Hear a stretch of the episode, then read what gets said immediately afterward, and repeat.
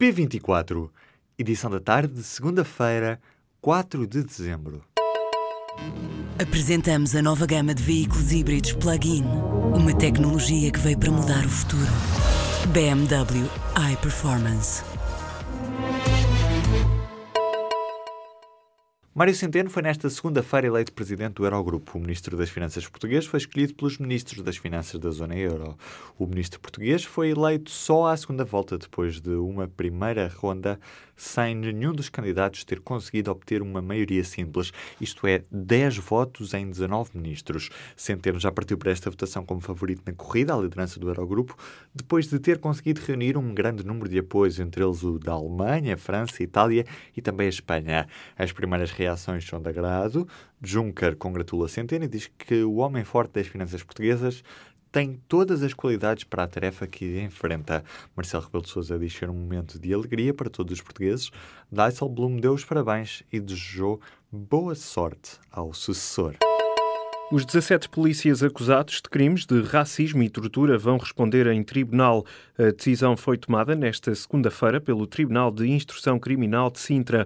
Apenas uma submissária da esquadra de Alfragide foi ilibada das acusações. Ora, o caso remonta a fevereiro de 2015, quando vários jovens se deslocaram à esquadra de Alfragide, na Amadora, após a detenção de um rapaz de 24 anos. Os polícias detiveram cinco deles e alegaram alegaram que os jovens tentaram invadir a esquadra. Depois de terem sido libertados 48 horas mais tarde, os jovens queixaram-se de agressões, tortura e discriminação racial.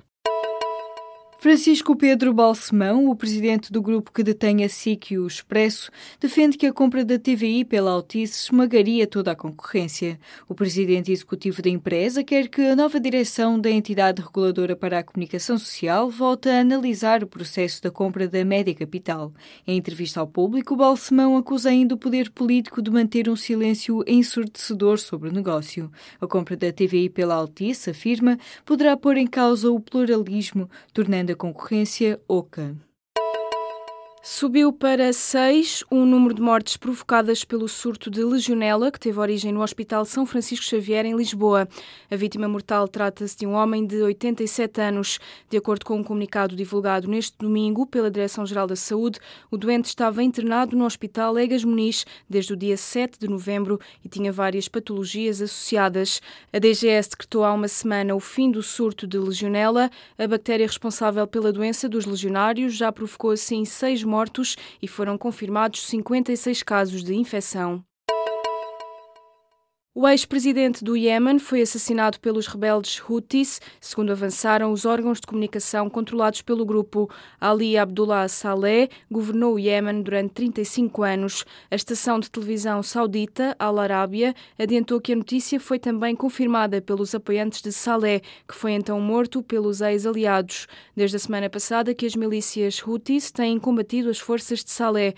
O grupo rebelde explodiu a casa do antigo presidente, mas este terá sido morto durante durante um ataque com recurso a armas de fogo. O Iémen está envolvido numa guerra civil que já fez mais de 10 mil mortos. O impasse provocado pelo Brexit em relação à fronteira entre as duas Irlandas vai continuar.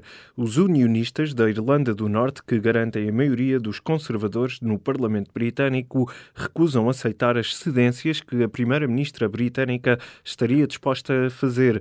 Para já, parece que Theresa May está otimista. A líder do governo britânico assegurou em Bruxelas que está confiante que as negociações sejam concluídas de forma positiva. Londres tem até à próxima próxima Cimeira Europeia de 14 e 15 de dezembro para encontrar uma solução para o impasse. Em causa estão duas de três questões por resolver. A fronteira com a Irlanda é uma delas, bem como a manutenção dos direitos dos cidadãos europeus e britânicos afetados pelo Brexit. Os unionistas da Irlanda do Norte não aceitam a adoção de leis e procedimentos diferentes do resto do Reino Unido. O Supremo Tribunal Espanhol decidiu nesta segunda-feira manter em prisão preventiva o antigo vice-presidente do governo da Catalunha, Oriol Junqueras. A notícia foi avançada pela imprensa espanhola, que confirma ainda a prisão preventiva sem possibilidade de fiança do antigo ministro do Interior, Joaquim Forn, e dos dirigentes das duas maiores associações soberanistas da Catalunha, Jordi Sánchez e Jordi Cuixart. O juiz entende que não há perigo de fuga dos independentistas, mas sustenta que há perigo de continuação de delito. O diário El País adianta que aos restantes seis antigos ministros catalães foi aplicada uma fiança de 100 mil euros. A decisão do Supremo condiciona assim a campanha eleitoral para as eleições autonómicas na Catalunha, que arranca nesta terça-feira. Várias raparigas e mulheres rohingyas têm sido vendidas como escravas sexuais no Bangladesh. A informação foi avançada pelas agências de ajuda humanitária e confirmada por uma rapariga de 15 anos à Al Jazeera. A criança foi vendida assim que chegou ao Bangladesh de barco, depois de fugir da violência militar na Birmânia, onde perdeu a família toda. A rapariga contou aos jornalistas que duas mulheres trancaram-na num quarto durante três semanas e venderam venderam-na a um homem. A criança foi abusada sexualmente durante 12 dias. Após o período em cativeiro, o homem devolveu-a às duas mulheres que a venderam. A vítima foi deixada depois num campo de refugiados onde agora vive. As Nações Unidas e outras agências humanitárias dizem que o tráfico e o trabalho sexual nos campos de refugiados estão piores desde a chegada recente de mais de 620 mil rohingyas.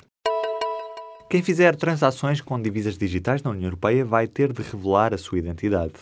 O objetivo é remover o apelo da divisa digital para lavagem de dinheiro e fuga ao fisco. A ideia está a ser discutida na União Europeia desde julho do ano passado e tem como objetivo aumentar a transparência das transações ao associá-las à identidade dos utilizadores de divisas digitais.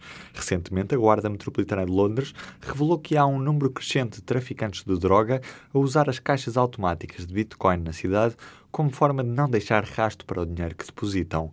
Durante a tarde desta segunda-feira, o valor da Bitcoin rondava cerca de 9.600 euros.